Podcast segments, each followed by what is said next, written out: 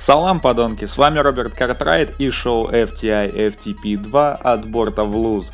На самом деле я жестко извиняюсь за то, что немножко так проебался со сроками выхода новых выпусков.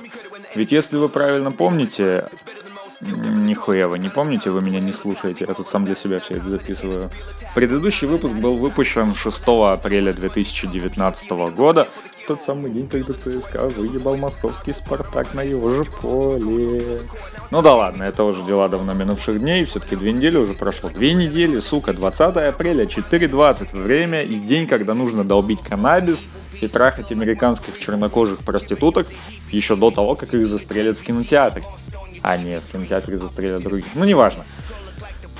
Так, почему же я вот так немножко проебал немножечко так свой график. 10, 13 и 17 апреля должны были выйти новые выпуски, но я что-то вот на прошлой неделе так заебался, у меня была такая ну, депрессия не депрессия, апатия не апатия. В общем, мне просто нихуя не хотелось делать, и мне было до пизды вообще на все это, потому что, блядь, идите в жопу, я хочу лежать тюленюшкой и ничего не делать. Но потом я сгонял в Питер, и мне стало даже как-то чуть получше.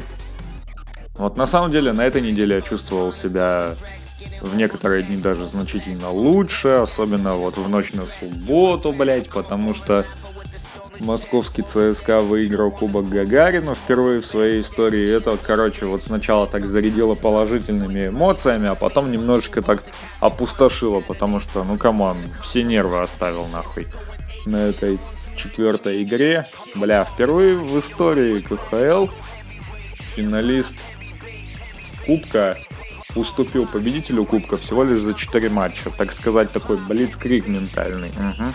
Ну да ладно, это не так уж важно. Буду ли я выпускать что-либо, так сказать, в качестве компенсации за 10, за 13 и за 17? Возможно. Обещать ничего не могу, но учитывая то, что я и так уже проебал первоначальный план, кого это вообще ебет? Вот. Ну, вообще у меня в архивах есть достаточно много невыпущенных в рамках первого сезона подкаста эпизодов. И, возможно, я их дропну как такие архивные выпуски или как, ну, не знаю, перезапишу их, что ли, чтобы звучало пиздато, да, пиздато звучит, ты, сука, на телефон это пишешь, долбоёб. Ну, короче, я это рано или поздно выпущу. Рано или поздно, хз. Так, ну, в общем, я не знаю. Честно скажу, мне особо не о чем рассказать, потому что в последнее время я смотрел только сериал «Солдаты» и сериал «Полицейский с Рублевки». Из фильмов я глядел только один, и он меня, если честно, не особо впечатлил. Этот фильм взял в 97 году премию «Оскар» оригинальный сценарий. Автор сценария Билли Боб Торрентон, режиссер-постановщик Билли Боб Торрентон, в главной роли Билли Боб Торрентон. В общем, вы уже поняли, о чем речь. По-моему, вот он реально в 97 году взял премию. Я, если честно, не помню. То ли 96 то ли 97 но в принципе это никого не ебет, потому что класс. Короче, хватит тянуть кота за вокруг да около. Фильм «Отточенное лезвие». Да, Сразу скажу, фильм довольно средний. Я не знаю, почему у него довольно высокая оценка на кинопоиске, на IMDB, на всех этих критических агрегаторах и вообще ну, людям почему-то нравится. Но люди вообще любое дерьмо сожрут, если это будет подано в немножко такой сентиментальной обертке. Но вообще, я не знаю, почему этот фильм взял Оскар за лучший оригинальный сценарий. Просто не понимаю. Фильм идет больше двух часов. Всю эту историю можно уложить в 40-50 минут. Серьезно. Глубины смысла в этом фильме нет вообще. Но есть красивый визуальный ряд, есть очень хорошая актерская игра с оговоркой не от всех. Есть такая ну, доброжелательная, дружелюбная атмосфера, что удивляет, учитывая то, что пидорасов там хватает, скажем, и в прямом, и в переносном смысле. Ну да ладно, давайте немного по сюжету. Фильм концентрируется вокруг такого психически больного человека по имени Карл, который за очень долго так до этого, до времени действия фильма, по-моему, лет 25 прошло или даже 30, захуярил свою мать, по-моему, молотком. В общем, он убил ее любовника, а потом ее саму, в общем, попал потом в дурку. И в начале фильма, ну, так сказать, выходит по амнистии, блядь. Типа, ты излечился, ты можешь выйти наружу и жить собственной жизнью. При этом сам Карл как-то не горит желанием оставаться в, на свободе, так сказать, и достаточно быстро пытается вернуться в дурку, типа я привык, мне заебись, идите все в очко. Ну его достаточно быстро и достаточно технично шлют нахуй, потому что мы не хотим за тебя больше отдуваться, иди в пизду, ты заебал. Вот, вот по такой вот схеме начинается его путь на воле. Вообще говоря, в этом фильме я увидел массу, массу параллелей с Форестом Гампом. Судите сами. Главный герой с интеллектом ребенка. Поднимаемые вопросы религии. Отсутствие какого-то внятного сюжета. Ну серьезно.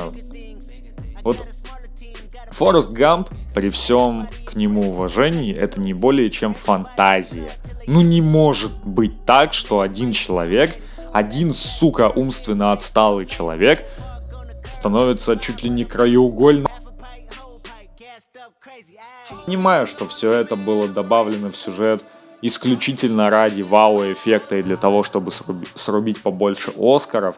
И это, сука, сработало ведь. Это полностью сработало.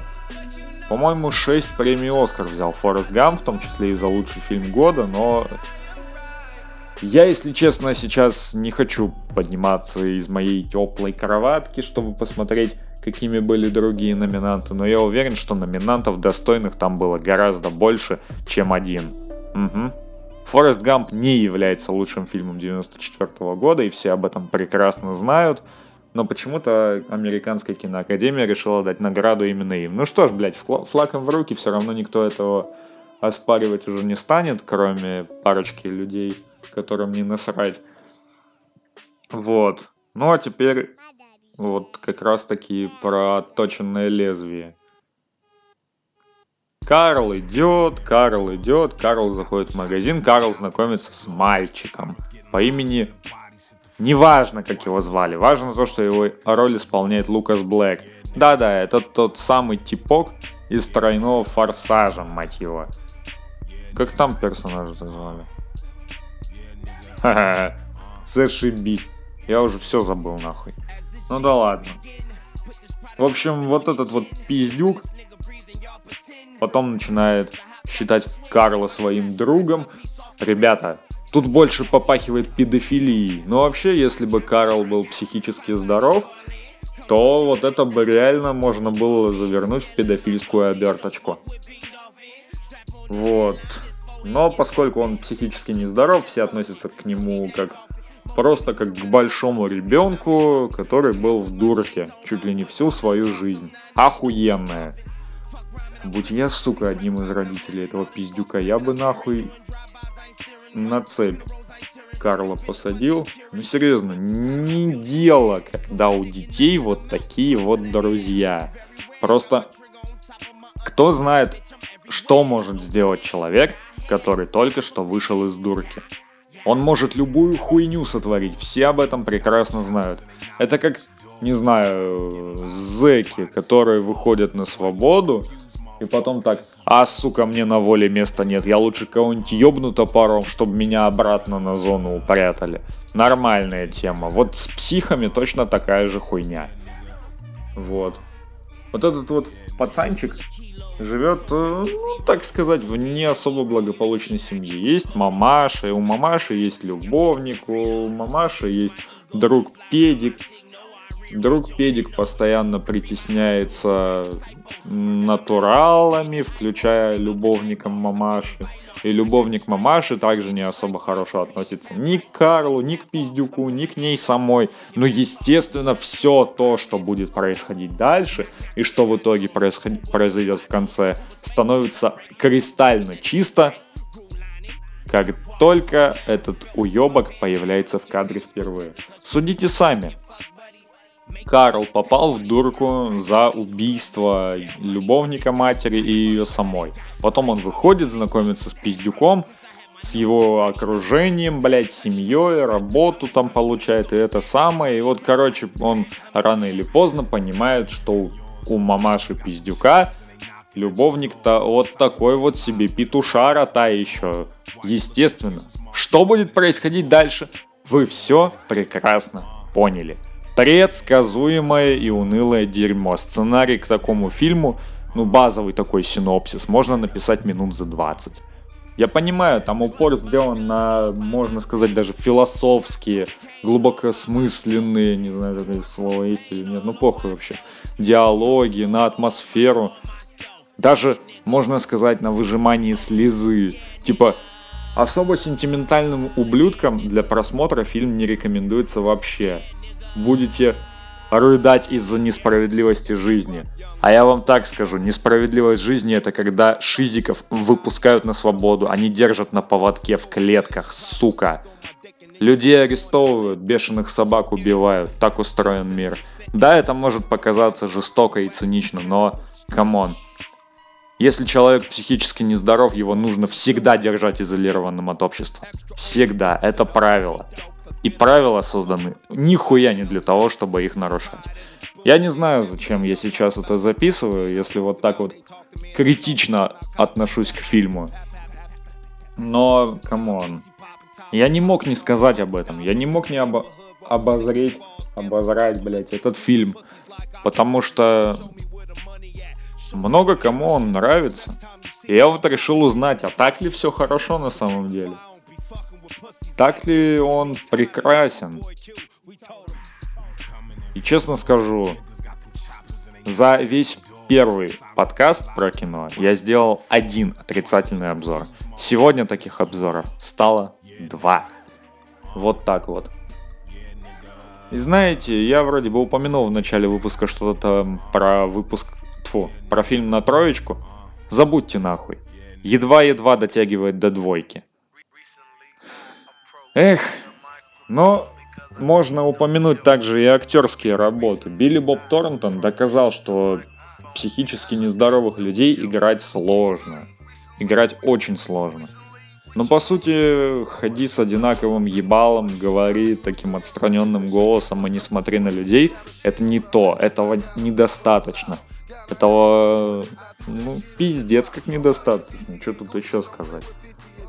Просто нужно еще и характер персонажа более детально проработать.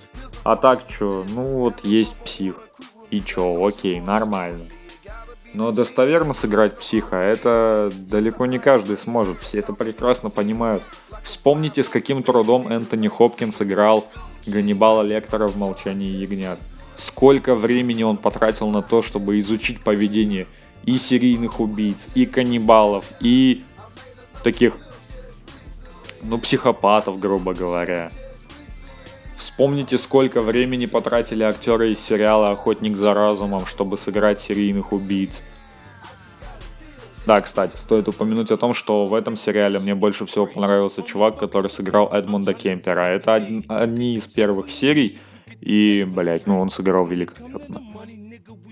Те, кто фапает 24 часа в сутки на сериал от Netflix, могли видеть того чувака в сериале Академия Umbrella.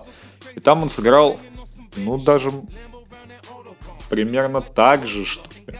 Та же манера речи, та же походка, вот все это, оно как бы есть, но персонаж по характеру абсолютная противоположность. Anyway, anyway, anyway, сука, 14 минут уже напиздел, твою мать. Спать пора, ты тут все хуйней занимаешь. О, вот как раз сейчас наступило 4 часа 20 минут утра. Охуенно. Ну да ладно. На этом, пожалуй, все. Следующий выпуск 23 нет, пишу, 24 апреля, хотя, возможно, что-нибудь слью и раньше. Но это ни не точно. Ну что, жарьте друг друга, долбите косяки, бухайте пиво Миллер, а я, пожалуй, пойду искать материал для следующих выпусков. Не пропадайте, и я гарантирую, что пропадать не буду в ответ. На этом, пожалуй, все. С вами был Роберт Картрайт и шоу FTI FTP 2 от борта в луз. Всех с 4.20. Стоп снято.